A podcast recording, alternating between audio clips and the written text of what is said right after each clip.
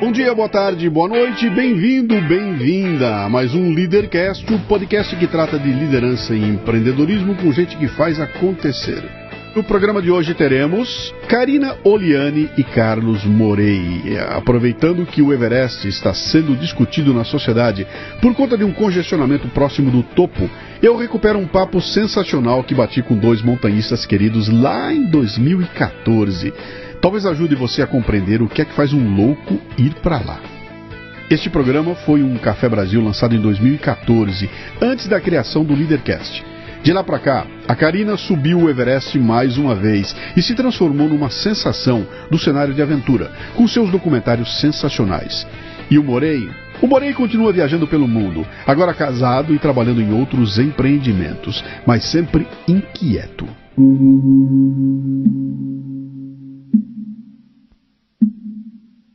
Muito bem, eu tenho aqui hoje diante de mim duas pessoas especiais. Aliás, nós três temos algo que nos une, né? E esse algo que nos une é um negócio muito especial, que é simplesmente a maior montanha do mundo, o meu Everest, né? O nosso Everest. Quem me ouve no Café Brasil aí há tantos anos já sabe da minha história, sabe que essa foi uma viagem que foi um divisor de águas na minha vida. Muito do que eu fiz depois que eu voltei do Everest foi impactado por aquela capacidade que eu tive de realizar uma coisa que era praticamente impossível para alguém nas condições que eu tinha na época. E eu tenho tratado do Brasil de uma forma bastante específica nos últimos meses, né? Tenho falado bastante de capacidade de fazer acontecer, da necessidade de mudar o Brasil. Tenho trazido alguns convidados aqui e me lembrei de duas pessoas. Eu morei Carlos Morei, que eu conheço há, desde 2000, desde o ano 2000, que na verdade é um dos responsáveis por eu ter feito a minha viagem ao meu Everest, e a gente acabou construindo um laço de amizade que perdura até hoje. Na hora de eu pensar nisso, não, imediatamente veio o Morei à minha cabeça, né? E a outra a convidada, né, é a Karina Uliani, que simplesmente acaba de retornar do Everest. Quanto tempo faz, Karina? Ah, foi em maio, dia 17 de maio. 17 de maio. Então tá, tá fresquinho, né? Não, não, deu um ano ainda, né? Acabou de voltar do Everest e a Karina chegou no topo do Everest. Então vamos lá. Vocês têm aqui hoje ouvindo Luciano Pires com 5.700 metros de altura, Carlos Morei com 8.400 e Karina Oliani com 8.848 ou muito 850 se tiver neve. Muito bem. Três malucos. Os clássicos, 8.848. Exatamente. Os mais modernos, avançados, 8.850. Isso aí. Três malucos que foram para a montanha mais alta do mundo, cada um pela sua vontade, pelo seu, pelo seu desejo, né?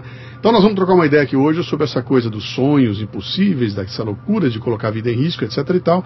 E o pano de fundo é exatamente essa coisa da capacidade de sair para fazer acontecer alguma coisa, né?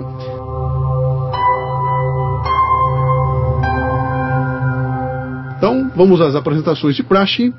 Primeiro, eu vou deixar a dama para o final porque ela chegou mais alta, tá certo? uh, primeiro, Carlos Morei. Quem é Carlos Morei? Idade? Onde é que você trabalha? Qual é a sua, Morei? Bem, Carlos Morei, 48 anos, formado em Ciência da Computação na Unicamp, há 25 anos e dois dias na HP, da, como analista, consultor da área de serviços e mais recenti, recentemente como gerente de alianças, que basicamente a ideia é alavancar com as parcerias Microsoft, SAP, o que a HP consegue capitalizar com essas grandes empresas. Uhum. E nas horas vagas, se enfia nos buracos mais fundos e nos picos mais altos do mundo, é isso? Graças a Deus, porque a gente procura um balanceamento entre a, a, vida profissional e a pessoal. Legal. Então, quanto mais a gente desenvolve a nossa, as nossas aspirações, nossos hobbies, uhum. mais eu acredito que mais prazer a gente tem, tem até para o trabalho. Sem dúvida. Eu uh, também tenho um, um conjunto de palestras que eu tento vincular o que eu faço na HP, que é projetos que lida com riscos, com planejamento, com o que a gente encontra também, por exemplo, numa montanha. Uhum. Né? As dificuldades, como é que a gente trabalha com ela, como a gente trabalha em time, como a gente exerce a liderança, uhum. para que, como no, no trabalho ou na, na, no hobby, a gente atinja os nossos objetivos. É, é, qual foi a sua última loucura, por favor? A minha última loucura foi no ano passado, foi fazer uma trilha ao sul da Patagônia, onde o continente americano acaba. Dientes de Navarino? E Dentes de Navarino, foram os dois. Um chama Cabo Forward, Uhum. que é o ponto ainda no continente americano, onde temos o Pacífico e o Atlântico, divisão onde Legal. em 1521 o Fernando de Magalhães encontrou o Oceano Pacífico. É. E depois eu voei para Navarino, que é Uhum. uma ilha no Chile. E lá eu fiz uma trilha que chama Dientes de Navarino, 4 ou 5 dias, um lugar também bastante especial. Qual é a próxima loucura? A minha próxima loucura, tô indo para o Equador, então estou pensando em dar umas visitadas em alguns vulcões, como Chimborazo, Cotopaxi, agora no Carnaval. Legal. Eu vou soltar os blocos na rua, Na montanha. num vulcão. Legal. Muito bom. Segundo um livro antigo que eu estudei lá na sexta, sétima série, dizia que o Chimborazo era a maior montanha da Terra. Porque em relação, por estar próximo do Equador, Aham. em relação ao centro da Terra, ele consiga ser mais alto do que o E o Everest. Everest. Tira- Tirando um raio do centro da Terra até a ponta dele, ele é mais alto que o Everest. É. É legal. Vou levar minha trena, não sei se isso é verdade. Legal. Karina Oliane. E aí, Karina, conta a história. Bom, em primeiro lugar é um prazer, né, estar te conhecendo, porque eu só ouço em todos os cantos que eu vou, Luciane, a palestra dele é demais, o livro dele é incrível, então muito legal estar aqui Obrigado. pessoalmente conversando com você. E, nossa, Everest é um sonho antigo, a primeira vez que eu fui para o Nepal foi em 2009, né, ah, com a Dani Monteiro, uma amiga minha, ela fazia extremos no Multishow e a gente foi juntas até o acampamento base, numa trilha lá que durou 10 dias, que viraram vários documentários para o Multishow. Em 2010 eu, eu tinha me formado médica de com a primeira médica aqui da América Latina com uma especialidade um pouquinho diferente, que até então no Brasil o papel servia para rascunho, porque ninguém conhecia, né? Pouca gente ainda conhece, chama Wilderness Medicine, que é medicina de emergência e resgate em áreas remotas. Legal. E dentro de medicina de áreas remotas, eu me subespecializei em medicina de altitude, Uhum. que é a medicina da alta montanha. Legal. Então, em 2010, eu, eu fui convidada por uma equipe de escaladores americanos. É, eles me conheceram enquanto eu estava lá nos Estados Unidos estudando para ser a médica deles. E eu fiquei quatro meses no acampamento base Uau. morando lá entre. Fiquei muito mais tempo no Nepal, só que depois surgiu um outro trabalho para ir fazer no Tibete. Eu ainda fui pro Tibete, fiquei mais um mês lá. E, e esses quatro meses olhando para aquela montanha todos os dias e vendo todo mundo fazer o que eu adoro, né? Que é se aventurar, escalar. E eu só ali, tratando diarreia, problema ocular, pneumonia, uma gripe aqui, uma tosse ali, uma hemorroida que eu falei, não, pera aí, um dia eu vou voltar e eu vou é, Subir. Subir. Uhum. E esse dia demorou três anos, porque vocês sabem, não é nada fácil a gente conseguir realizar um sonho desse porte, né? Mas agora eu tô aqui para conversar e comemorar com Legal. vocês. Legal, que ótimo. Você trabalha hoje fazendo o que, especificamente? Eu sou Se médica. você é médica, aonde, onde é que tem essa especialidade que você faz aqui na cidade de São Paulo? Aonde? É. Olha, é engraçado, mas é, lá New Orleans virou uma área remota quando o Katrina Cara, veio. legal. É isso aí. Por quê? Porque, por definição, quando você não tem os recursos, os hospitais, os médicos, os exames, as medicações, você já está trabalhando Uhum. com a definição de Wilderness Medicine, que é a mesma do, da Marinha Americana. Uhum. É Adapt, Improvise e Overcome. É Os- você que está treinando os médicos cubanos, então, que estão chegando aqui. Ah, não, não, não. Estão mandando os caras pro fim do mundo, né? Deve ser por aí a coisa, né? Não, mas eu acho assim, situações como alagamentos, desabamento de encostas, devem ser Sim, situações... sim, Carlos. Não só isso, por, por exemplo, trabalho de plataforma. O- e o Brasil, com esse litoral super extenso, com deserto, com selva, a gente tem. Assim, a gente é o país para você fazer esse tipo, essa nova especialidade médica, que agora, como presidente da ABMAR, que é a Associação Brasileira de Medicina de Áreas Remotas e Esportes de Aventura, a gente está finalmente trazendo para o país. Pô, que legal. Tá, É. abrindo, tá abrindo um campo novíssimo aí, né? E que É. tá com tudo, né? Porque acho que nunca se falou tanto de esporte de aventura como se fala hoje no Brasil. E eu não sei se tem outro lugar no mundo tão. ah, ah, com tanta multiplicidade de, de opções para você fazer esporte de aventura como tem o Brasil. E aqui não é nada ainda, né? É pouquinha gente que faz, a gente não conhece, não tem estrutura.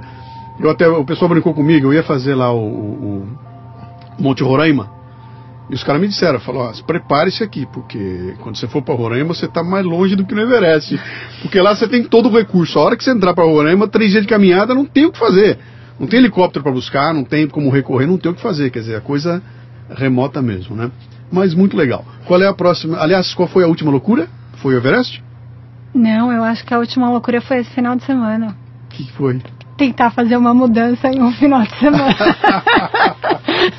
Isso foi loucura, viu? Deus, Você contratou algum Sherpa para te ajudar? Tivesse não, não. Eu fui sozinha e eu moro no 21 primeiro, então tem- foi complicado. Não tem problema acabar a luz, não tem problema. Você vai pela escada na boa, né? Qual é a próxima loucura? A próxima loucura, em maio eu tô indo pro Alasca, Vai para Alasca. pro Denali. Uhum. Vai fazer o Denali. se Deus quiser. Bom, para quem não sabe, Denali é um dos sete picos. eh, ah, existem em cada continente tem seu pico mais alto, né? E os alpinistas que estão pelo mundo afora aí tem como existe um, um desafio básico dos alpinistas que são os sete cumes, que é subir o pico mais alto de cada continente. né? Algumas pessoas já fizeram isso, outras estão próximas de fazer. O Morei já fez quantos? Seis do sete. Qual falta? O Everest. Ah, é verdade. Eu só cheguei por a pouco. oito e Isso, não vamos contar aqui agora, é verdade. Então, eu morei para fazer os sete picos mais altos do mundo, só falta o Everest. A Karina tá na trilha. Mas não é o teu objetivo, não, né? Olha, eu tô fazendo, mas é quase um hobby. Eu comecei em 2009, tô fazendo quando dá ali, Uhum. quando surge a oportunidade. Qual que você já fez? Eu já fiz o Elbrus, a mais Ah, alta ali da? Europa, isso. O Kilimanjaro, África, o Aconcagua, aqui América do Sul, o Everest. Ásia, Agora o plano é que dê pra fazer em maio o Denali. tá? Na, na América do Norte. Isso, e aí vai faltar o Vinson e é Carson. na Antártida. Vai Uh, uma esses viagem dois mais bonita longos. essa, mais uma longos. viagem bonita. É. é, e você já O fez. né? McKinley ou Denali Uhum. e o da Antártica são montanhas lindíssimas. Legal. Lindíssimas. Vai guardar Você várias. precisa me dar dicas, né? É, vamos trocar, trocar as ideias. É, eu acho que é isso que é gostoso até de- desse hobby montanhismo. Uhum. Não é uma competição, é uma troca de experiências, porque o objetivo é encontrar dentro da gente a pessoa que é capaz daquele desafio. Não existe uma competição nós contra as montanhas. Esse é um, te- esse é um tema. nós, Esse, enfim. esse é um tema legal que eu quero, que eu quero é, é, destrinchar um pouquinho aqui, porque é muito difícil as pessoas entenderem o que, que leva um maluco ou uma louca a arriscar a vida, etc. e tal, para subir uma montanha, porque é uma coisa absolutamente inútil, né? Tem utilidade nenhuma. Subir uma montanha e voltar para baixo é inútil. Para que fazer isso? As pessoas não conseguem entender. Eu, na abertura do meu livro, Meu Everest, eu tenho um texto ali que foi dito por uma pessoa que estava lá fazendo a trilha e que a gente acabou cruzando com ela várias vezes, uma uruguaia, que estava lá completamente fora de forma e tudo mais, mas ela tinha ido um ano antes, não tinha conseguido e voltou para fazer o campo base. Alicia Calheiros, é o nome dela, morava em Nova York. E ela diz ali que tentar explicar, o- que o Everest nos dá, nos coloca num estado de consciência tão maluco, tão diferente, que é impossível de explicar para quem não foi lá. Então não dá para contar para quem não foi lá. E eu sempre digo para as pessoas e falo, olha aqui, ó, no final da minha palestra, né? A maior frustração da minha vida é tentar contar para vocês o que foi que eu vi lá. Eu posso pintar e bordar, eu posso trazer as fotos, subir na mesa, gritar, falar. Eu não consigo fazer nem de longe que vocês imaginem o que foi que eu vi lá. Não tem como fazer sem ir lá, né? Então explicar para alguém que loucura é essa é, é, é complicado, né? E eu uso também lá o nosso amigo George Mallory, né? Que perguntado para um jornalista por que, que você foi, e ele falou, porque tá lá. é, para ele bastava estar tá lá para ele subir, né? Simples assim. Então eu queria, eu queria bater um pouco nessa tecla. Do... Ah, só um, faltou uma pergunta aqui. Você casado, filhos, alguma coisa assim? Solteiro. Solteiro, Sem filhos. sem filhos, ok. A busca de uma mulher que também compartilhe os mesmos sonhos. que- Quem sabe você vai achar numa montanha, né? Uma Sherpani. Uh! Karina? Eu não sou oficialmente casada, mas eu já moro junto com o Marcelo há três anos e meio. A Tá. gente tem um relacionamento bem legal. Uhum. E é uma pessoa que Curte. aceita, né? Sim. Aceita com que eu tenho esse, esse trabalho. Como é que a gente pode dizer? Louco? É, é, é louco, é louco. Apaixonada. É. Eu, eu digo que eu não sou louca pelo que eu faço, eu sou uma apaixonada, porque é É, diferente. sim, eu sim. planejo muito tudo que eu faço. Legal. Então, então, são, três condições diferentes. Eu fui para o Everest casado com dois filhos, né? Uma filha de 9 anos e um filho de, de 14. Não, um filho de 15, estava nos Estados Unidos fazendo o intercâmbio, eu com uma filha de 9 anos e esposa. E quando eu fui para lá, eu era executivo de uma multinacional sem nenhuma experiência, nada, nada. Nunca, não é que eu tinha ido e gostei, não, nunca tinha feito nada e resolvi fazer e começar pelo Everest, a trilha do Everest. Então, foi uma condição bastante única, né? Porque eu tinha mil contas a prestar ali. Eu estava botando em risco o patriarca da família, digamos assim, né? Você já contou nos seus programas é, que, o que, que você fez comigo? Por exemplo, quando você me convidou à noite para comer uma pizza na sua casa. Então, é isso que eu quero dizer. O que aconteceu foi interessante, porque quando eu comecei a mexer nesse projeto todo, então começa aquela história. Vamos entrar aqui na nossa batidinha aqui, né? Que é fixar um objetivo e agora eu estou falando, você que está me ouvindo aqui, cara, não, esqueça a montanha. Tá? No nosso caso aqui, o pano de fundo é uma montanha. Eu não sei qual é o teu objetivo, você deve ter o teu Everest, não me importa qual é. Eu não quero saber se é casar, comprar casa, morar nos Estados Unidos, virar presidente da empresa, não me importa nesse momento. Importa que você deve ter um objetivo maluco, tão maluco que você considera ele um sonho que ele está guardado num canto lá. O meu, naquela época, no ano de 2000, era ir para o Everest, eu não tinha nenhum conhecimento a respeito, e a primeira coisa que surgiu quando eu tomei a decisão de que eu ia para lá foi o tremendo medo de que eu ia morrer na montanha. Né? Principalmente que eu não tinha nenhuma, nada, forma física completamente fora. Eu falei, cara, eu vou querer subir aquele negócio, vou morrer na subida, né? E a primeira busca minha foi uma busca de tentar entender o que estava acontecendo, onde é que eu ia me meter e conhecer um pouco a respeito. Fui procurar, cheguei por intermédio de de conhecidos a um grupo de discussão na internet, coloquei ali um pedido de ajuda, os pedidos começaram a chegar e um dos primeiros que chegou foi um e-mail do Carlos Morei, que me contava que ele era um executivo de uma multinacional e que três anos antes tinha ido para o Everest. Eu convidei o Morei, ele foi na minha casa e nós experimentamos uma pizza em conjunto. E ele levou o álbum de fotografias da viagem que ele fez pro Everest. E a partir daí virou uma loucura. O Morei está no meu livro, o Morei faz parte da minha palestra. Eu, eu, eu conto, em um momento chave da palestra, eu contar essa relação que eu tive com o Morei, porque ali eu coloco o lance o seguinte, cara, eu, eu tinha encontrado um mentor. É, e não importa que o Morei fosse 10 anos mais novo que eu. Quando ele sentou na minha frente, com a experiência que ele fez, e começou a contar o que tinha acontecido, eu entendi que esse cara era o meu mentor. E o resultado dessa visita do Morei foi que a hora que. Quando ele chegou na minha casa, minha cabeça era uma dúvida tremenda, né? Eu ia morrer, eu não tinha condições, não podia fazer. A hora que ele saiu da minha casa, eu tinha certeza absoluta que eu ia fazer a viagem. E aquele mentor, naquele momento, serviu para mim como um divisor de águas. Então a visita do Morei fez toda a diferença, não só para mim, minha família. Para minha esposa, minha filha, que estavam juntos e perguntando para ele e ele respondendo. Então aquele contato foi fundamental e foi uma lição ele saiu da minha casa, era outro papo, era outra história. Então aqui é um agradecimento público, Morei, não é isso? E uma lição que fica pra gente, né? Eu não sei, você que está me ouvindo aí, se tem um mentor. Se não tem, cara, procure rapidamente algum, porque essa segurança que eu recebi do Morei, sem nenhum compromisso, nada, não, a gente sentou e conversou. E ele me contou a experiência dele e isso serviu para tirar de mim todos os, os, os, temores que eu tinha na época e mostrar que era possível fazer. Então, a lição que fica aqui é essa do, do mentor, né? Muito obrigado, meu mentor. Bem-vindo. O que, é que, você tem a dizer Conte a comigo sempre que precisar. Viramos amigos de lá para né? Exatamente. né? Aquela amizade que não está junta todo dia, mas sabe que está lá, né? Sem dúvida. O que, que, você tem a dizer a respeito, meu cara? Eu posso dizer várias coisas sobre esse, esse tema. É, desde que acho que uma das coisas que a gente leva da vida é a amizade. Uhum. E poder compartilhar as, as, nossas histórias, experiências, conhecimentos com os nossos amigos é, é, é o que dá até satisfação na vida. Uhum. Né?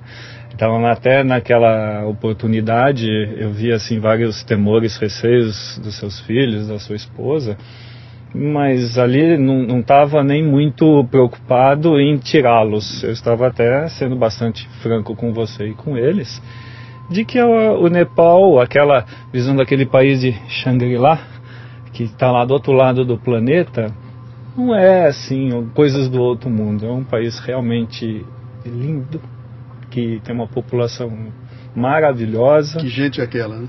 E, que gente é aquela? Todas as que todas as pessoas que eu conheci que estiveram lá todas voltam com um coração totalmente especial uhum. conversando mais cedo aqui com a, a Karina ela comentou que fez amizades com pessoas de lá já até fez trabalhos voluntários porque a gratidão que a gente tem daquele povo uhum. é fantástico é. eu já fui duas vezes para lá e... e se tiver outra chance volta com certeza com certeza é, legal eu até puxar outro assunto que você comentou também antes, é difícil falar para as pessoas dos, dos, nossos hobbies, por até serem incomuns, mas eu, eu, eu, eu montei uma palestra, vamos dizer assim, que seja até motivacional, sobre esse meu projeto de fazer esses sete cumes. E meio fazendo um elo entre esse projeto e a minha profissão. E aí eu queria mostrar no final um slide específico, né, sobre os benefícios que esse hobby traz para mim como pessoa. Você é, conseguiu pôr no papel. Eu consegui botar no papel. E quase não coube num slide. Porque são vários, né? É desde você estar tá em contato com pessoas que compartilham esse mesmo gosto, é, noções de medicina, noções de primeiros socorros. Outras culturas, outros modos de pensar. Conhecer outro mundo. É fantástico, fantástico. Então, é, estar aqui hoje, participando desse evento e compartilhando essa história com, sabe, sei lá, centenas, dezenas de milhares de pessoas. Faz então, parte, né? Faz parte, é, isso, eu costumo dizer. Fala, orgulho. O, o pessoal pensa que o meu Everest foi uma viagem, né? Meu, a viagem foi a coisa menor. A menor coisinha foi a viagem. O que aconteceu antes dela a preparação para chegar lá, o chegar e a volta e o que aconteceu depois é que é o grande lance aqui, né? Karina, você teve alguém para ti, para te iluminar esse caminho, para dizer por aqui que vai? Como é que foi? Você, você partiu para a loucura e falou, vou fazer? Olha, Luciano, é, eu acho que desde pequenininha eu já tinha essa vontade dentro de mim e nem eu sabia. De é. Everest, você está falando? Everest. Não montanhas em geral, você está falando Everest. Assim, a paixão pelo desafio, quanto maior ele fosse, mais eu me atraía. Para você ter uma ideia, eu queria ser bióloga marinha. Uhum. Só que quando eu prestei todas as faculdades, eu entrei, e a única que eu não entrei foi em medicina, eu falei, ai, mas eu quero medicina agora. Sabe aquela coisa assim de você. É o que a gente estava falando mais cedo. No montanhismo, a gente não tem competidores, mas eu encontrei o pior competidor que eu poderia ter. Você mesmo? Eu mesma. Uhum. Porque eu, eu era muito competitiva, eu fui bicampeã brasileira de wakeboard, bati recorde de apneia, ganhei campeonatos de snowboard, mas teve uma hora que eu falei assim, caramba, o porquê que eu fiz montanha e parei nesse esporte? Porque eu ficava assim, dois anos num esporte, já buscava outro, ganhava alguma coisa, buscava outro. E em montanha é uma coisa que eu quero fazer pra vida, assim, porque é aquela coisa, é você descobrindo os seus próprios limites, você não tá contra a montanha, contra alguém, você tá, na verdade, só testando você mesmo, né? Uhum. Que é uma coisa espetacular. E eu não tive, assim, alguém que, que me inspirou, na verdade, é, é eu tive várias pessoas, porque uhum. enquanto eu tava lá em 2010, eu vi várias pessoas escalando que eu falei, caramba, eu também quero poder passar por isso, essas histórias são incríveis e eu quero ter essa oportunidade. Mas eu, eu não posso deixar de dizer que meu namorado, minha família, para variar, meus pais, minha irmã me apoiaram demais Legal. nessa viagem. E por mais que eu sei que eles tinham muito medo de falar vai, uhum. eles falaram vai e volta. Uhum. Que legal. e me apoiaram. Que legal. Esse é um ponto importante. É quando eu contei isso para as pessoas que eu estava indo para lá, a maioria absoluta não precisava dizer nada, bastava olhar na cara da pessoa e estava estampado na testa dela. Isso é um pedaço da minha palestra, né? Louco, maluco, irresponsável. Os caras nem entendem. que é isso, né? Você está completamente louco. Até porque o ambiente que eu convivia é um ambiente onde Everest não tinha nada a ver com aquilo. É que nem o ambiente do, do Morei, né? O teu já é um ambiente de esporte, você já vive um ambiente que. o nosso era absolutamente fora de questão, né? Uhum. Uh, e foi um ponto importante esse de você tentar dizer para as pessoas que valia a pena ir para lá.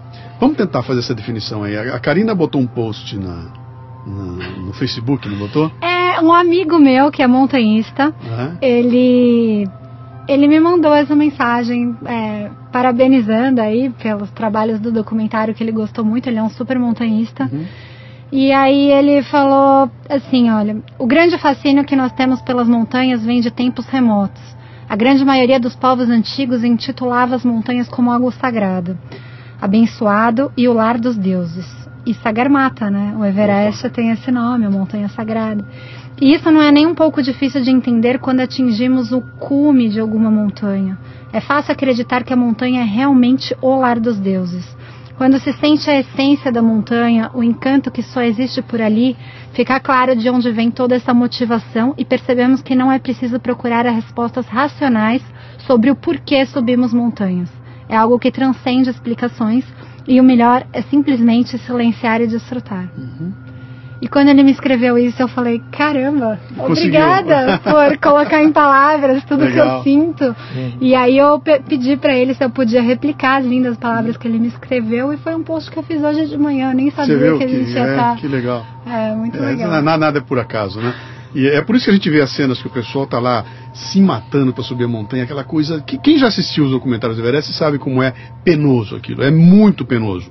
E a hora que o sujeito chega lá em cima, invariavelmente a cena que aparece é ele com ó, gelo caindo pela cara, barba cheia de gelo. Você evidentemente não tem barba, mas deve ter gelado a sobrancelha e tudo mais. E a pessoa tá chorando lá em cima. Tá lá no alto e nesse momento ela chora. Por quê? Porque chegou e aí e daí agora? Agora, cara, cheguei.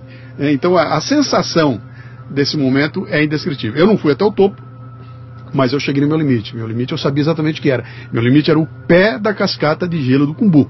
E eu fui subir até onde dava, dali pra frente eu não podia ir mais, porque eu não tinha técnica de gelo, nem, nem eh, Equipamentos. equipamento, não tinha nada disso. Eu virei as costas pra montanha e falei, bom, cheguei, esse aqui é o meu. E nessa hora começa a passar tudo pela cabeça, você chora, você... o cara consegui, né? Conseguiu o quê? Cheguei aqui. e qual é o prazer? Cara, tem que ir lá pra sentir, não tem outro jeito de fazer, né? Eu Nesse, pensar. nesse, nesse ponto, até gostaria de complementar que o cume não é o objetivo. Ele é metade do caminho. É, o objetivo é voltar É, bem. lá, bem. É, na, na- na verdade, o objetivo é, o- é o- é o- é o processo como um todo, né? Claro, Eu, claro. eu- eu até no, no- no final da minha palestra, quando eu, eu mostro o campo base do Everest, cheguei, pá, aparece a foto do campo base e eu brinco com a plateia. Falei, bom, eu sei qual é a pergunta que vocês vão fazer para mim agora. Agora que vocês estão vendo as fotos, eu sei qual é a pergunta. E a pergunta é a seguinte: é isso aí? Olha, o que, tinha lá? Pedra. Que mais? Gelo. Dá pra ver o Everest? Não. E os caras, mas o que, que você foi fazer lá? Você acha que eu fui lá por causa do campo base? Não, ele era uma ferramenta, ele, ele me deu o caminho, me, me proporcionou preparar isso tudo e ele serviu como, bom, é até lá que eu quero chegar. Agora, ele em si tinha muito pouco para me dar. Tinha nada para ver lá. Eu tava lá, é legal, tá ali, mas o grande lance foi eu conseguir até lá, eu consegui voltar e depois transformar isso numa, numa mudança da, da vida, né?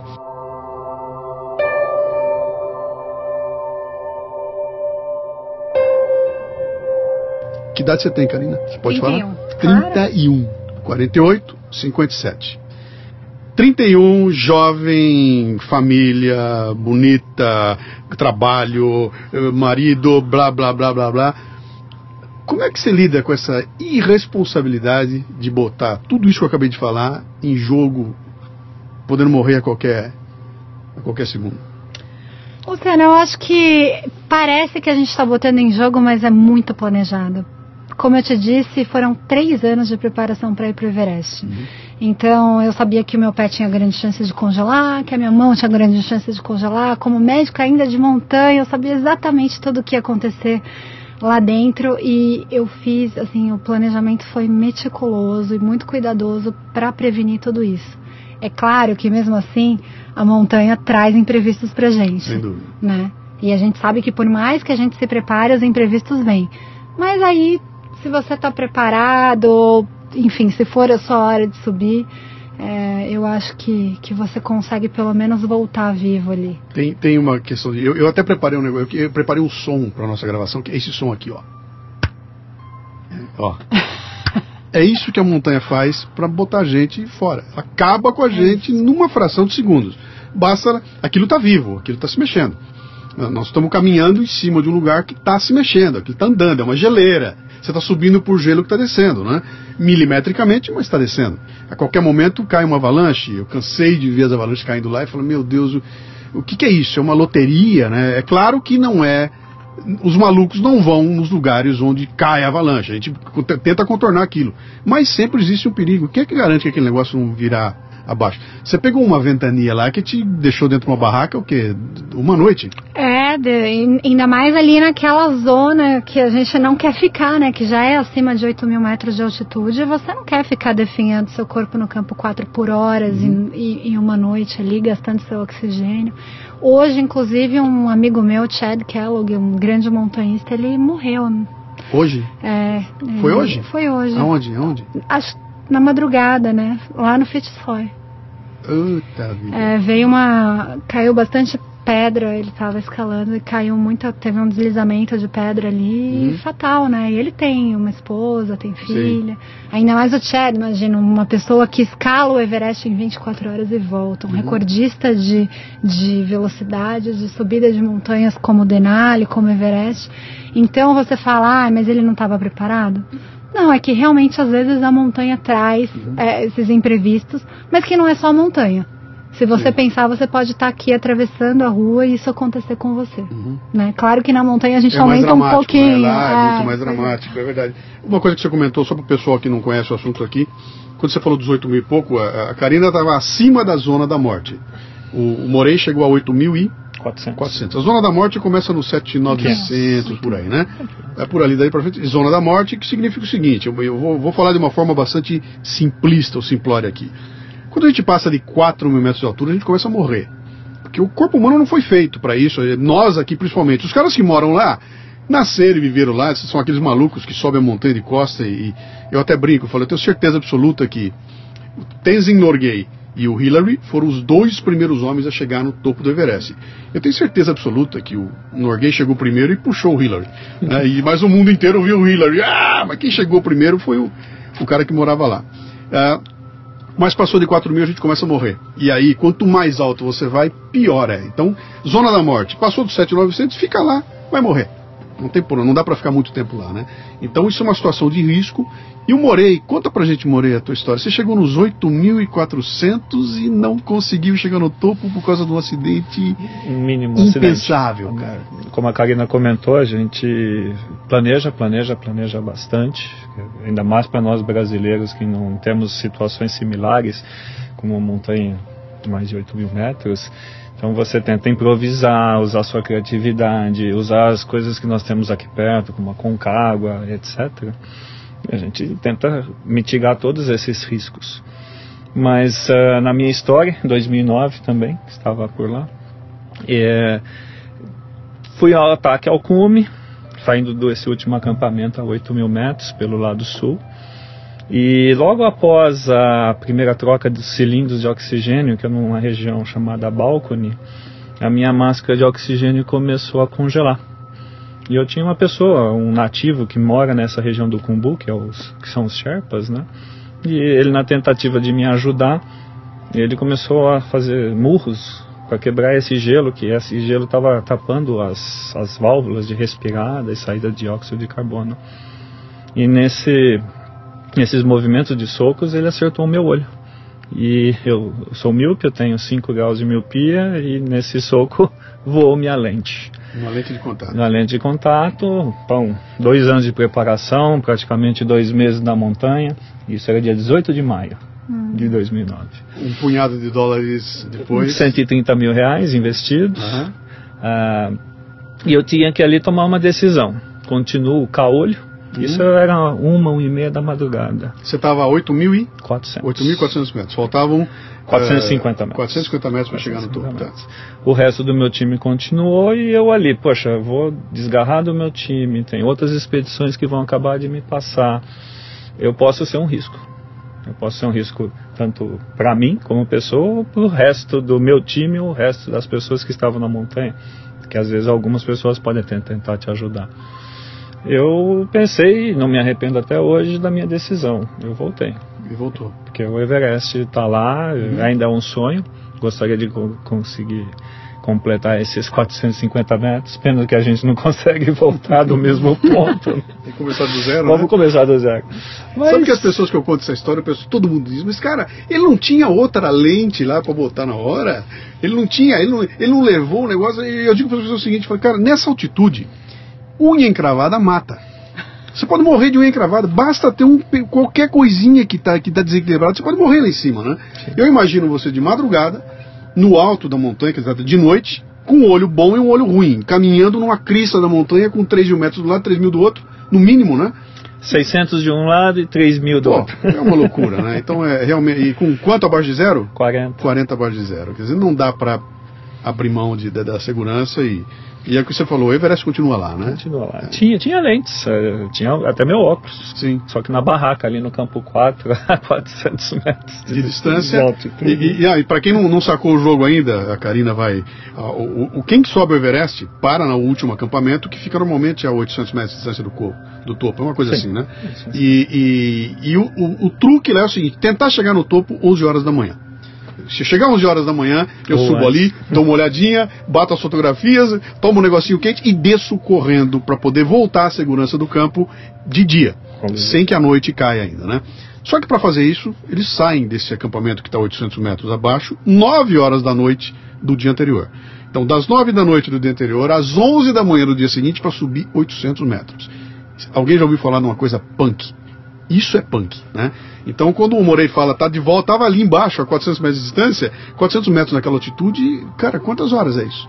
Ah, foram umas 3, 4 horas descendo. 400 metros. né? A olho. Então, exatamente. Então, não, não dá para abrir mão dessa questão da segurança, né?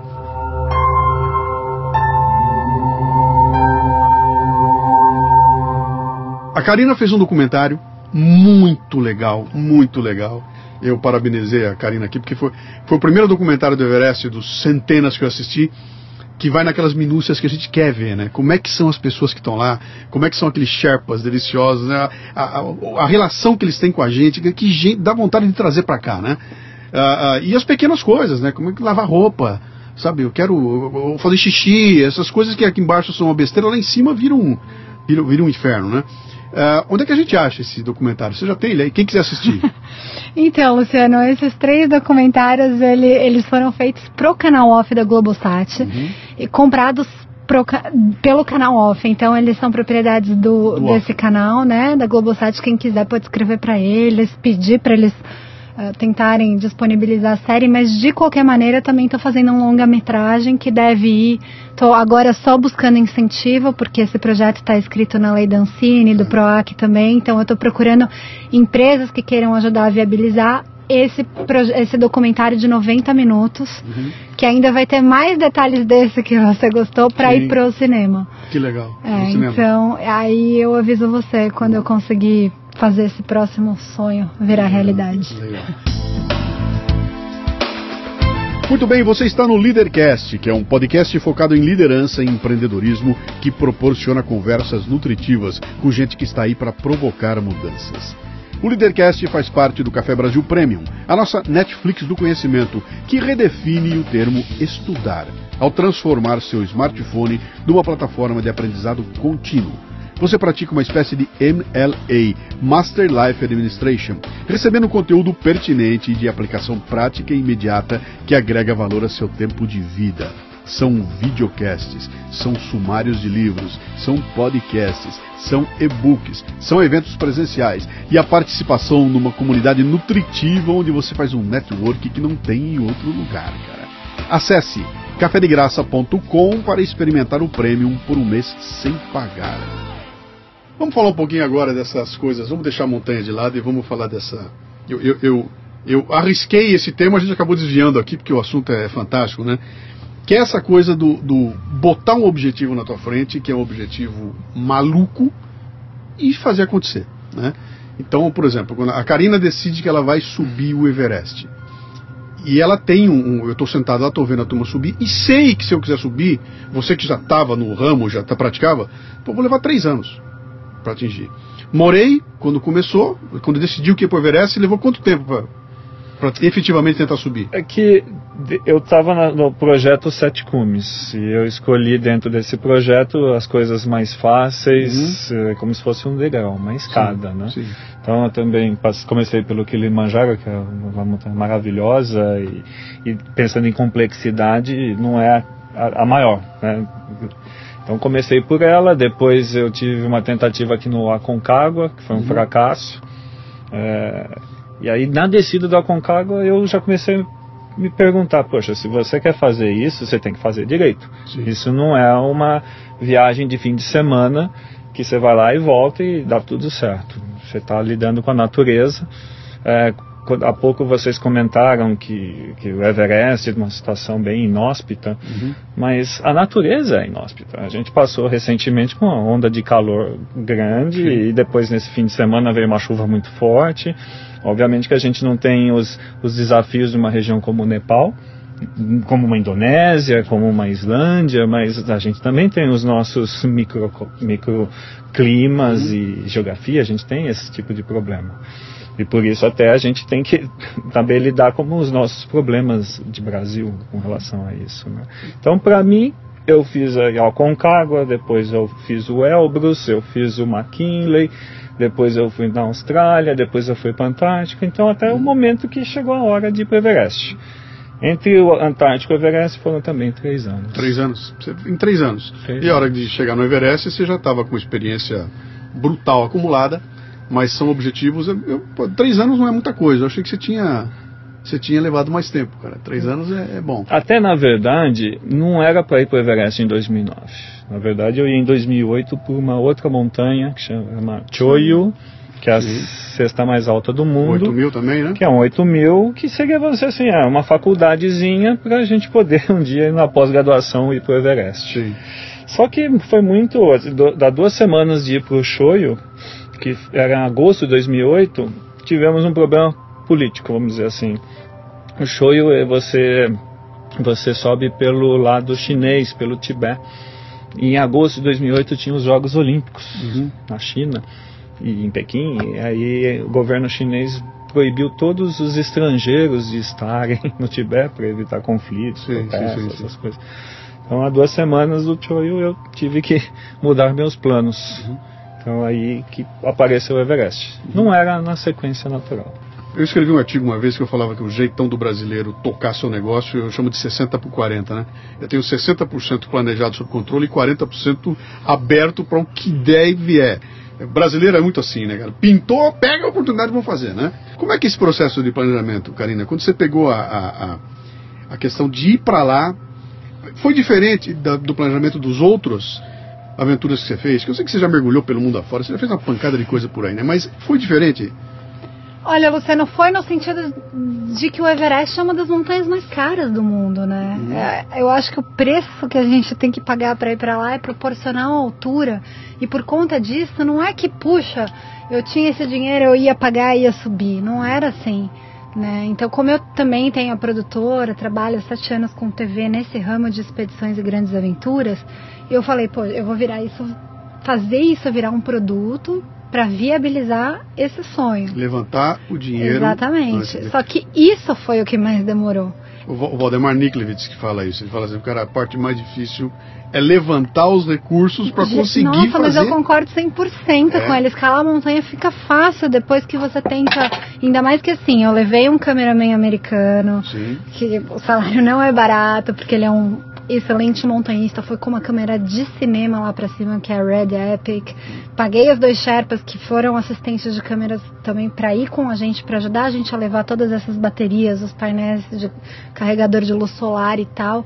Então foi uma expedição que ficou bem cara e, e quando eu falo assim na demora do planejamento, eu acho que poderia ter sido muito mais rápido se não fosse esse valor. Uhum dizer, nesse momento você tem que ser uma empreendedora. Você está tocando um pequeno negócio. Ah, é? Não deixa você de ser. Um belo dia você vai subir a montanha, mas até lá você teve que ser uma empreendedora. Você montou um plano de negócios, foi isso? Exato. Deve ter batido na porta de patrocinadores. Bate na porta de muitas empresas. E aí?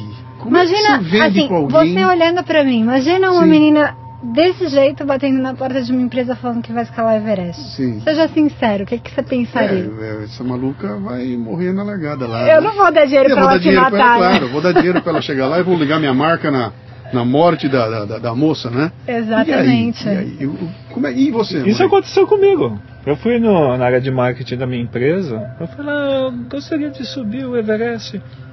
Jamais! Você tá louco? Vai que você morre lá com o, o, o, o logo da nossa empresa. Vou dizer que a gente patrocinou um, um inconsequente.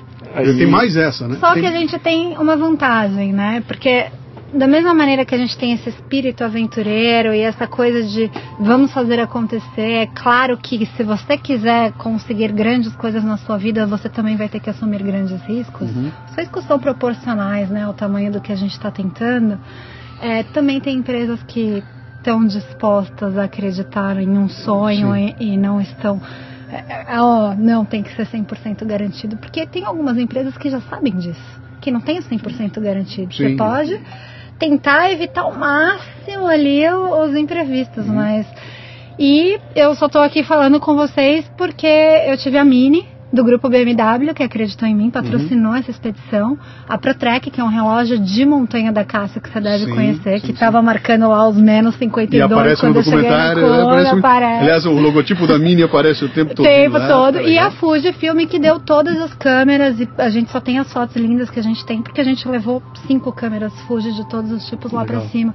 Então, eu tenho que agradecer essas pessoas que acreditaram em mim, da mesma maneira que teve, tiveram 300 empresas que receberam o projeto e que simplesmente deixaram, apagaram o e-mail ali na hora, tiveram três.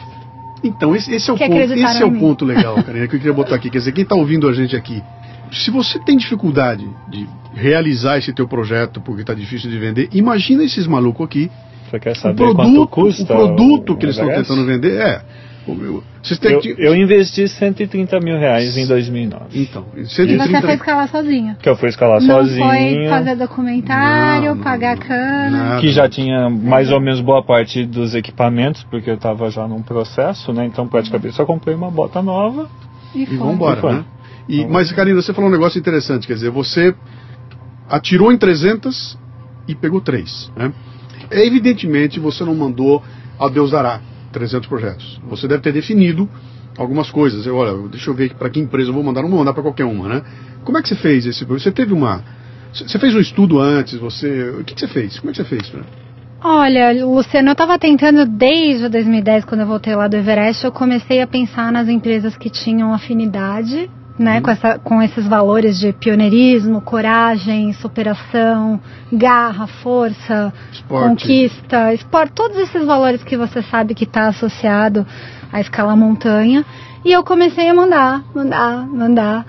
E foi uma coisa que foi muito engraçado. Eu estava com a passagem comprada e eu ainda não tinha um contrato de patrocínio assinado. Mas eu acreditava muito que ia acontecer. Eu sabia que era o ano de acontecer. Uhum. E, e, quase que eu não fui, tá? Quase que um mês antes de eu ir pro Everest, eu simplesmente recebi uma notícia ali que eu falei: não vai dar, não tenho como arcar com um prejuízo desse. Mas não é fácil, né? Nunca é fácil. Uhum. E aí eu continuei acreditando e no fim das contas, quando eu já estava lá em Katmandu, eu fiquei dois dias a mais em Katmandu esperando para assinar um contrato. E aí eu saí para a caminhada que você sabe de Lukla ao Campo Base. Sim. Que louco, na última hora. Na última hora, eu tive que. Eu fui Meu testada, Deus assim, é. acreditar aquela coisa assim, ah, você tem sangue frio? Vamos ver se você tá pronta mesmo para escalar o Everest. Porque para ir pra uma montanha dessa você também precisa de um Sim. pouquinho de sangue frio, né? Sim. Então eu acho que eu fui testada em Katmandu até o último. E, e você não. voltou com material super legal que vai te proporcionar fazer uma pancada de coisa. Sim. O Morém não. O Morei não foi com essa ideia de voltar com um documentário, com um registro fotográfico altamente profissional. Você fez aquilo que você estava lá na montanha, né? Quer dizer, o teu dinheiro investido não previa nenhum tipo de retorno quando você voltasse, né? Altamente ah, pessoal, vamos e dizer é assim. pessoal. Então, como é que é isso aí? Você, você, quando você juntou 130 mil reais, eu não vou dizer que era fundo perdido, porque eu sei o que você ganhou com isso, eu sei o teu prazer, eu sei, eu sei quanto vale o dinheiro que você botou ali. Mas não havia nenhuma perspectiva de ter, ou seja, é um investimento que não teria um retorno financeiro, financeiro etc. E tal. O retorno é teu de satisfação, né? Como é que você lida com isso, cara? 130 mil é um bom dinheiro, cara. Eu lido assim, a, a vida é uma só. Uhum. A gente tem que correr atrás dos nossos sonhos, porque se nem nós vamos correr atrás dele, quem mais vai correr? Uhum. Então, é, o Everest veio para mim como desde pequeno. Eu sempre gostei de atlas, de geografia e ficava lá lendo esse é o maior oceano, esse é o maior lago, essa é a maior montanha. E uma coisa também me intrigava, a bandeira do Nepal. A bandeira do Nepal é praticamente a única bandeira no mundo que ela não é retangular. É. Ela aparece em dois triângulos, como se fossem É duas frâmulas. A gente fala, que paizinho safado esse, né? Que, que eles querem ser de diferente? E a vida vai passando e aí você vai vendo coincidências. Eu me, me identifico muito com a religião, dizem até que não é religião, mas budista, né? Uhum. Ah, você depois vai lendo altas montanhas, você descobre que das 14 mais altas montanhas do mundo, praticamente 10, 12 estão lá, né? Sim. Naquele país. É um país que tem 800 quilômetros, é como aqui de São Paulo a Vitória, em comprimento, e numa largura de 200 180 a 200 quilômetros. 200 quilômetros. Ou seja, lá no norte você está a 8 mil metros Uhum. e no sul você está no nível do mar. Uhum. O país é uma ladeira, né? Sim. Em 200 quilômetros você sai de 8 De 8 mil mil metros. vai para 900, ou algo assim. E aí você começa, poxa, esse é um país perfeito para esportes. Você tem no sul rios, lagos, esportes aquáticos. Você tem rios que são dos degelos dessas montanhas para fazer rafting, porque é o rio um atrás do outro, né? Então, Floresta, tem bosque, tem, Tem os animais tigres, selvagens. rinocerontes, tem- elefantes, os, os elefantes bonzinhos, não são Sim. os africanos, né?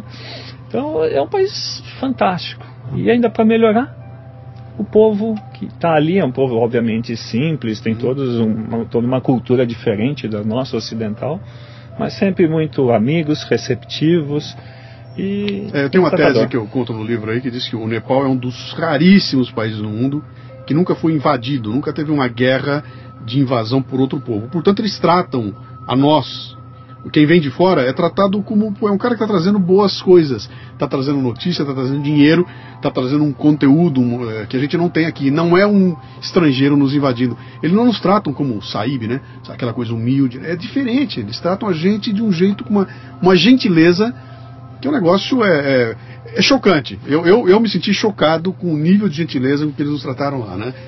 E vocês dois pegaram isso de um outro jeito, porque eu tive essa gentileza até 5.700 metros. Vocês experimentaram essa gentileza com risco de vida, a 8 mil, num lugar onde, cara, se você dançar, aqui em cima não tem o que fazer, dançou, vou cuidar de mim, né?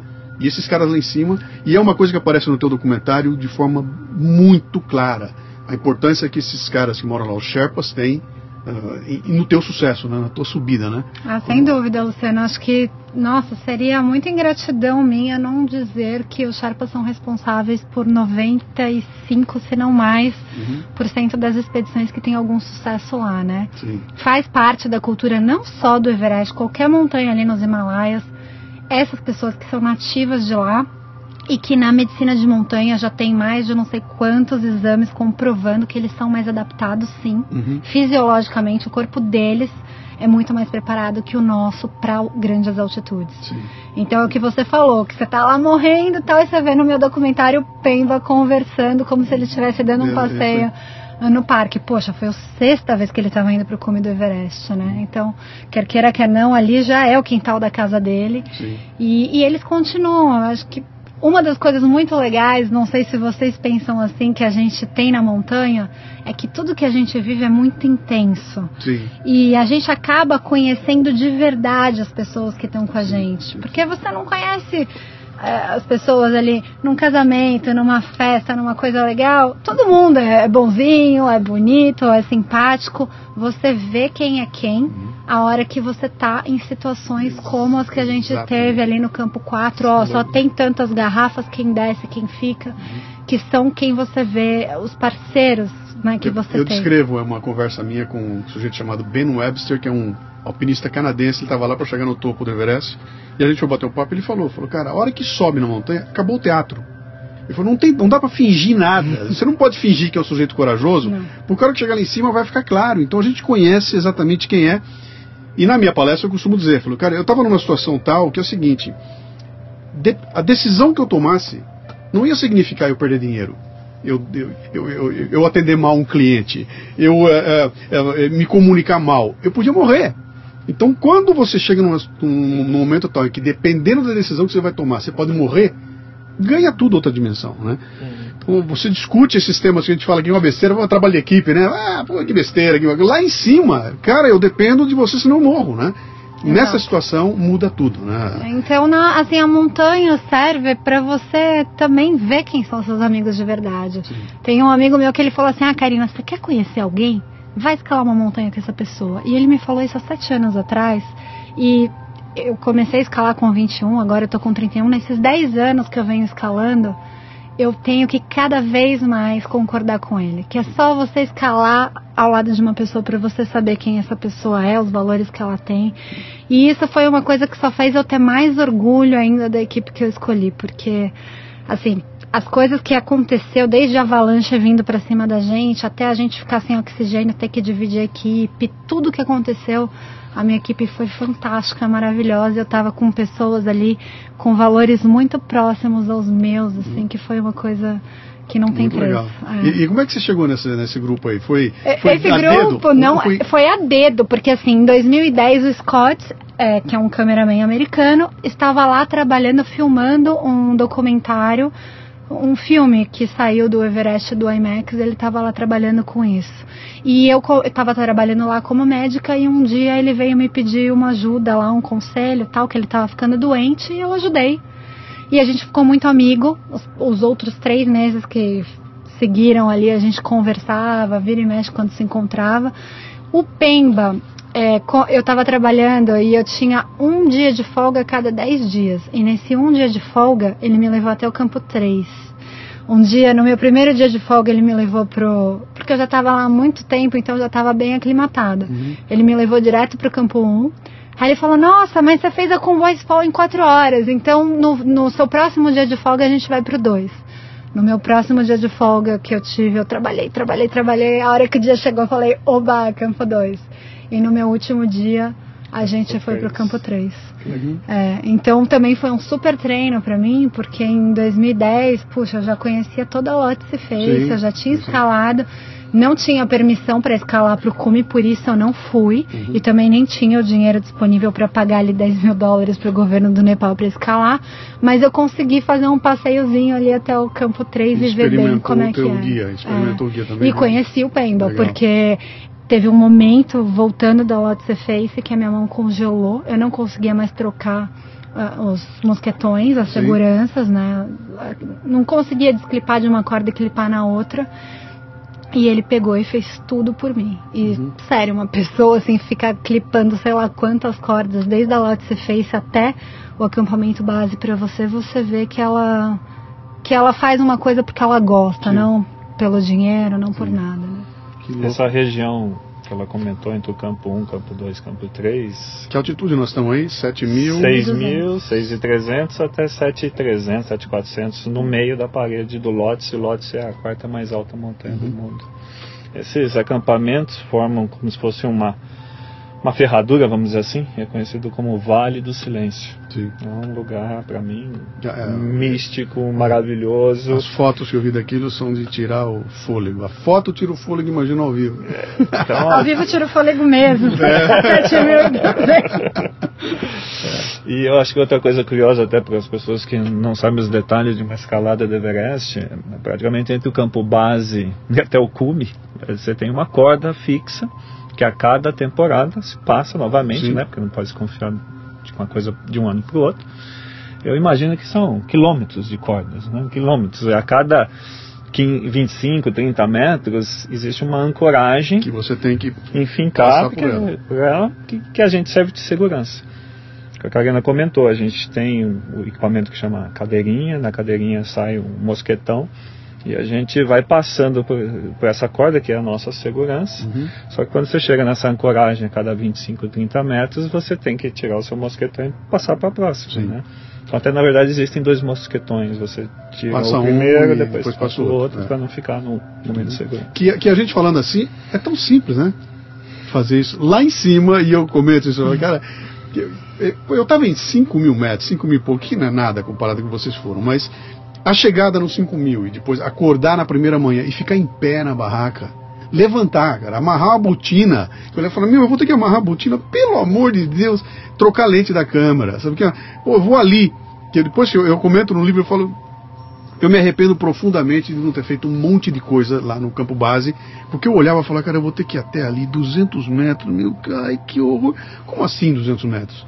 Era só 200 metros, mas na hora que você tá lá, com aquela porcentagem de oxigênio Deus disponível, né? céu, É uma coisa engraçada é que a gente vê pacientes ali na emergência, na UTI, se tiver saturando, o que eu saturei no cume é tubo, é tubo e ventilação mecânica.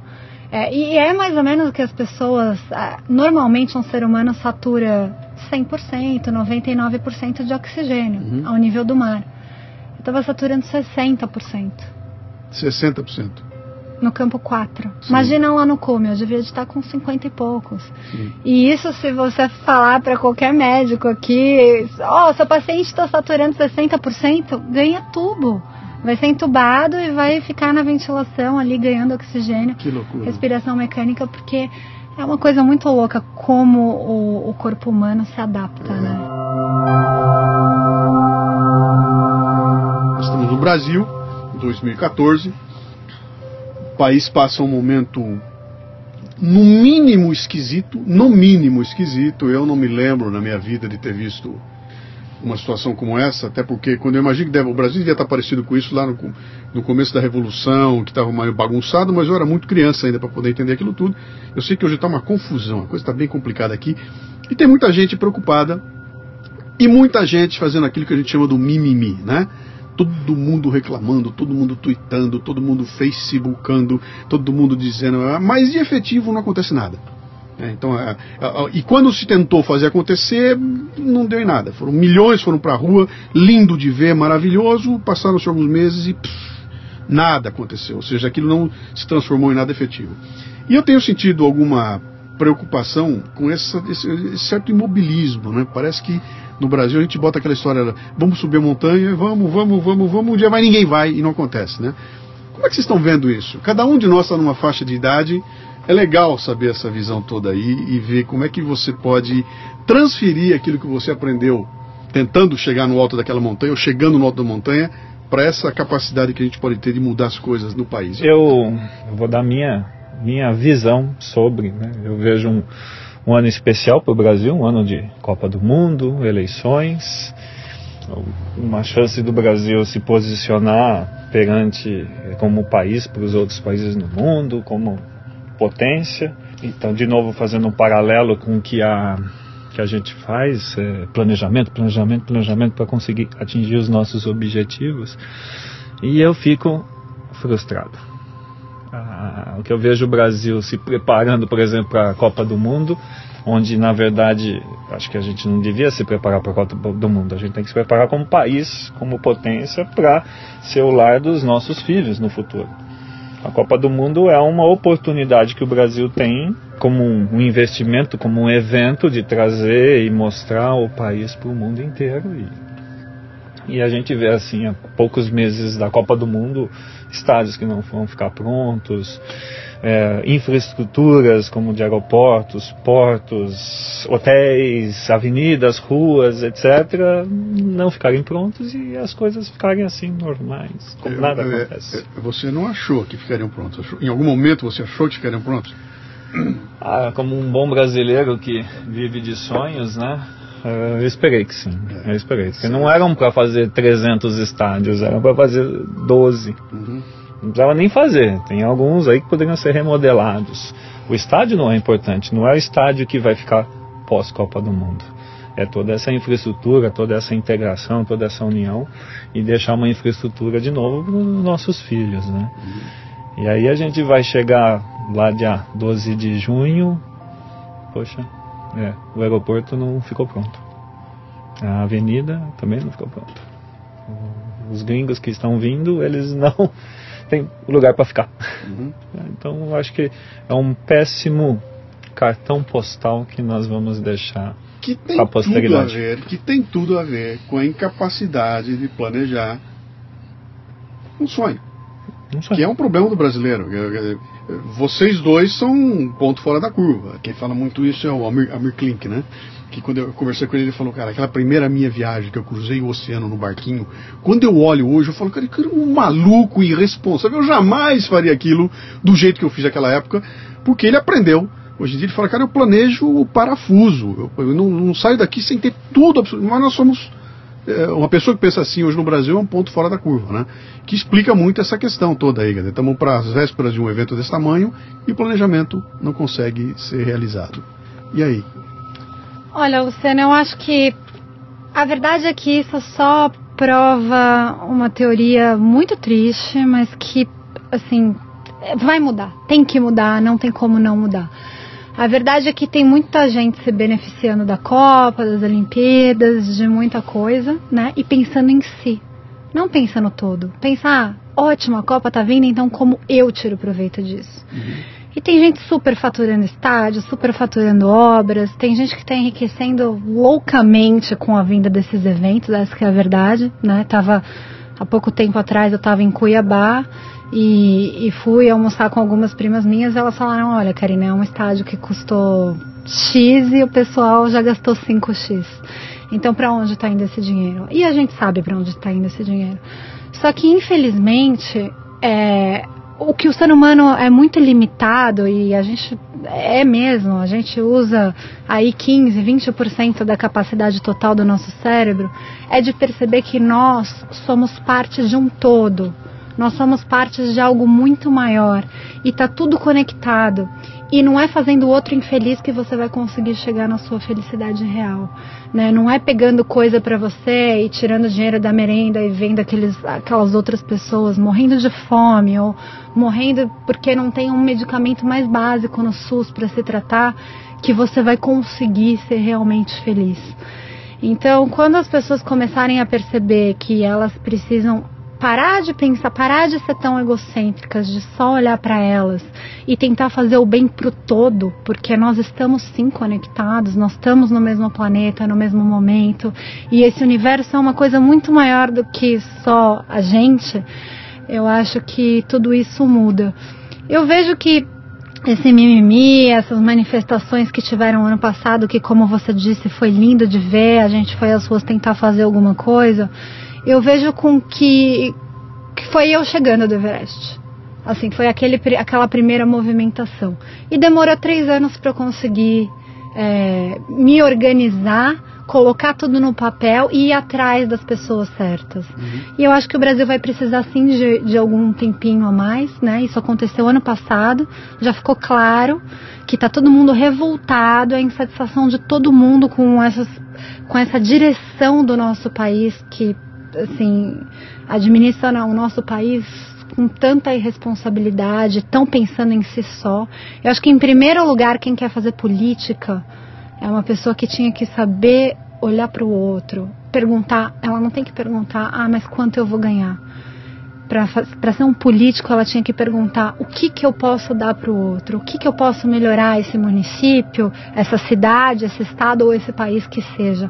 Mas infelizmente os nossos políticos são muito diferentes né, do que os da Dinamarca, que ganham ali o equivalente, um salário irrisório de 3 mil e pouco pra, euros para quem mora numa Dinamarca, moram em casinhas super é, simples e estão sempre se preocupando preocupando o que eles podem fazer, que lei que eles podem criar para melhorar a sociedade.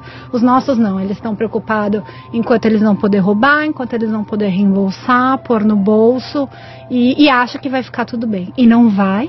O povo já mostrou que ninguém mais aceita isso e agora é só uma questão de tempo até a gente conseguir realmente nos organizarmos e, e mudar isso, mas que não tem mais espaço para as pessoas que que não tem boas intenções, porque eu não sei se vocês veem assim. Eu acho que o mundo está cada vez melhorando, evoluindo. Se a gente falar assim, todos os seres humanos estão aqui por um propósito, e esse propósito é aprender e evoluir, eu sinto que cada vez as crianças que estão nascendo estão vindo mais evoluídas, mais inteligentes e mais preocupadas com o próximo. Se você vê as pessoas cada geração que vem as pessoas estão mais altruístas, estão tão com boas ideias, estão querendo ajudar, incentivando os próprios pais a fazer o bem também. Então daqui a pouco não vai ter mais espaço para essas pessoas do mal, né? Elas vão naturalmente se auto-excluir da, da sociedade. Infelizmente no Brasil elas ainda são tão numerosas na nossa política que as pessoas do bem que entram lá não conseguem fazer nada mas eu acho que isso está com os dias contados, porque o país inteiro já sabe disso, já pensa assim, e eles não conseguem mais com é, sexta saúde, sexta não sei o que, sexta não sei o que, ficar tapando esses buracos, essas roubalheiras e essas como é que a gente pode falar? Essas injustiças que eles fazem. É, se fosse essa turma fosse subir o Everest, morria todo mundo no caminho. Porque não seria um grupo para atingir o objetivo, todo mundo em conjunto, um dando o braço. A gente braço pode organizar uma expedição com eles. é, só de ida, só sobe, né? mandar. Como é que é? Só sobe, uma só sobe, só sobe ela, não desce, né? Ah, legal, é uma, é uma percepção interessante, legal essa percepção da a Karina é mais novinha, né? Sim. É mais novinha e tem essa. É legal, eu, é não, eu concordo, eu concordo com você esse lance da. da... Não sei se eu estou sendo muito não, otimista não, demais. Não, não, mas eu acho que você está certíssimo nesse tá ponto certo. que você falou da molecada que está vindo diferente. Eles estão vindo diferentes, estão vindo de um outro jeito. É que eu até brinco com o exemplo, sempre falo, cara, na minha época, quando eu, quando eu tinha 10, 11 anos de idade, era normal caçar passarinho. Eu, eu ganhava de presente uma espingarda de pressão e saía para matar passarinho. Você consegue imaginar uma criança de 10 anos de idade hoje saindo com uma espingardinha para matar um passarinho, cara? Ele não, não passa pela cabeça de alguém matar um passarinho. Então essas coisas evoluem, existem ganhos morais que, que vão passando com o tempo, que as coisas vão melhorando. Eu, e, e eu entrevistei há pouco tempo atrás aqui o Paulo Rabelo de Castro, economista, ele dizia, falou, o bom é o seguinte, é que a turma da minha idade que é essa turma da idade da Dilma, tudo, esse pessoal está se aposentando. Tem que comprar um rider. e vai para casa e deixa a moçada de volta. Não porque a moçada de volta é melhor do que nós, é porque tem que mudar. A fila anda. É porque tem que, a fila anda tem que mudar. Então, talvez esse seja o, o, o, a luz que a gente ainda possa ver, que é falar, cara, é, é, isso vai passar. Essa turma vai passar. E o que talvez caiba para nós fazer é preparar o caminho para essa molecada que vem fazendo aí. Então, de certa forma, parte do que eu faço aqui com o podcast Café Brasil é exatamente isso, né? Tentar falar, cara, tem um monte de coisa para ver, tem um monte de lugar para olhar, tem um monte de, de, de, causa e consequência, tem, um, tem que desenvolver um olhar crítico, tem que pensar uh, uh, mais ou menos o que você falou, sabe, de estar tá tudo conectado e o, que, o impacto e influência que eu causo em volta de mim. Quer dizer, se eu reclamo, e eu vou usar o Gandhi, né? Quer dizer, eu tenho que ser a mudança que eu quero ver no mundo, né? Se, se eu quero a mudança, tem que eu fazer primeiro, né? E eu não sei quanto tempo vai levar. Talvez eu não consiga ver. É, vocês não, dois estão, vocês estão mais pertinho. Você, não, a Karina está novinha. Ela, não sei se vai, tem mais vai tempo. Ela, tem, ela tem mais chance. Vamos né? ver, gente, é. por favor. Eu, eu não acho que é uma coisa que vai demorar assim. É, muitos anos não, eu acho uhum. que é uma coisa que está aí, a insatisfação já foi como é que a gente pode dizer, oficializada e agora as pessoas só estão se organizando. Uhum. Mas não vai ter mais espaço para as pessoas que quiserem se eleger, assim, é uma coisa que está com os dias contados. A hora que entrar uma pessoa do bem ali, eu acho que a melhor coisa que a gente pode fazer é parar com esse negócio. Ai, mas não posso deixar um ganhar, então vou votar nesse. Não. Vota em quem você realmente acredita que vai mudar alguma Independente coisa. De partido, Independente de partido de nada. E esse vai ser a melhor maneira do brasileiro dizer: cansamos de corruptos, de pessoas desonestas e de pessoas que não têm valores. Cansamos.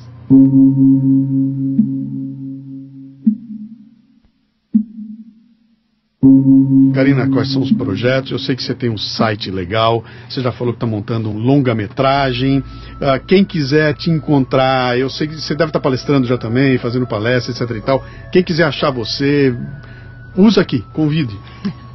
Poxa, obrigada. É só entrar no www.carinaoliane, com i no final, o carina com k.com.br e aí lá tem os próximos projetos, tem um blog com que a gente já fez, tem o projeto social do Nepal. Então, que a gente não falou, fala rapidamente. Vou falar é? rapidamente. Quando eu estava descendo do, do Everest com, com o Pemba, Sherpa, que foi um Sherpa amigo meu, escalou comigo tudo, eu falei, Pemba, você fez tanto por mim, você é meu amigo desde 2010, como eu posso te retribuir um pouquinho?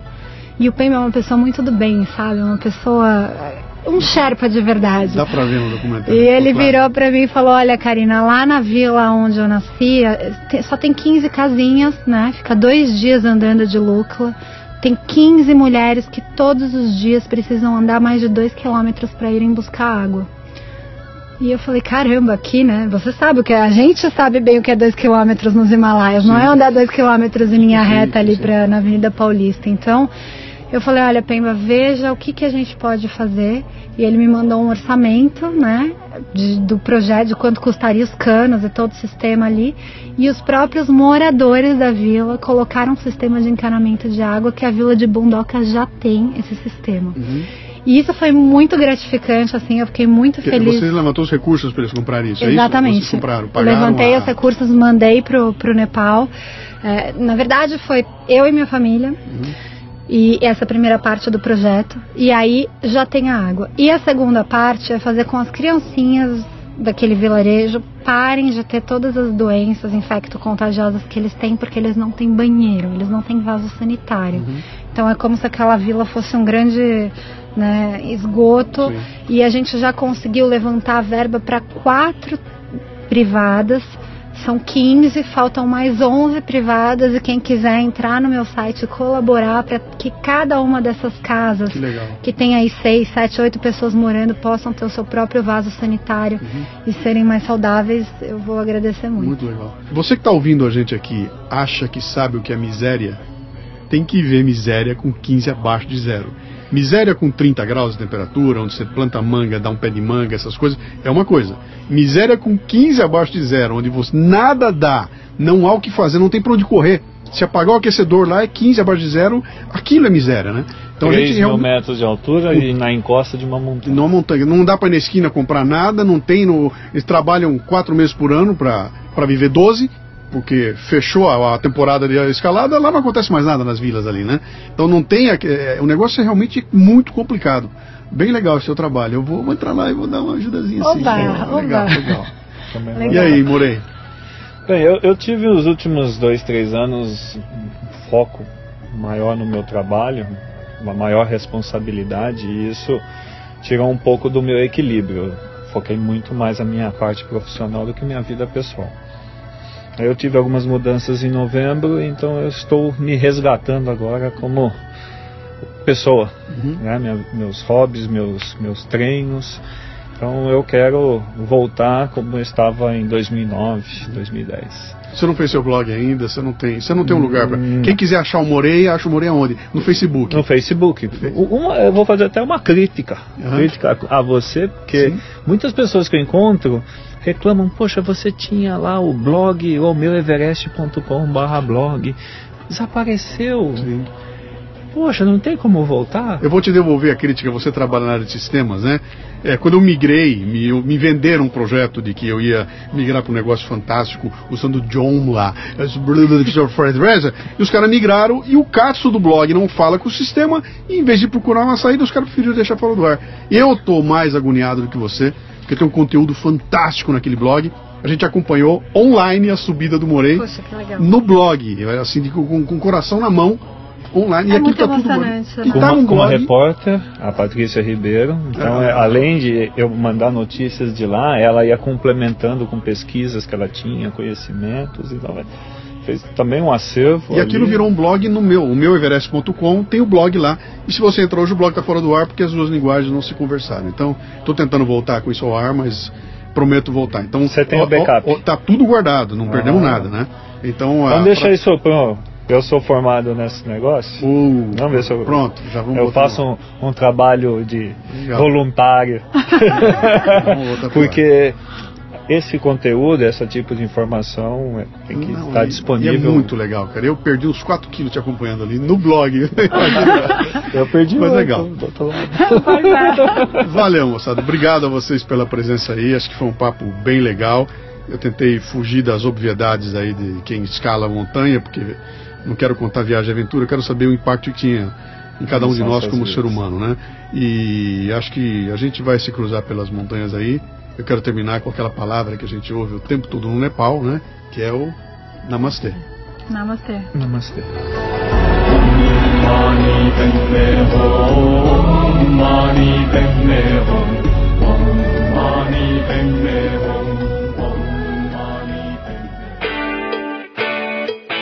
Muito bem, termina aqui mais um Leadercast. A transcrição deste programa você encontra no leadercast.com.br. O Leadercast nasceu da minha obsessão pelos temas liderança e empreendedorismo. É em torno dele que eu construí minha carreira com mais de mil palestras, nas quais distribuo iscas intelectuais para provocar equipes e indivíduos ampliar seus repertórios e sua capacidade de julgamento e tomada de decisão. Leve o fitness intelectual para sua empresa.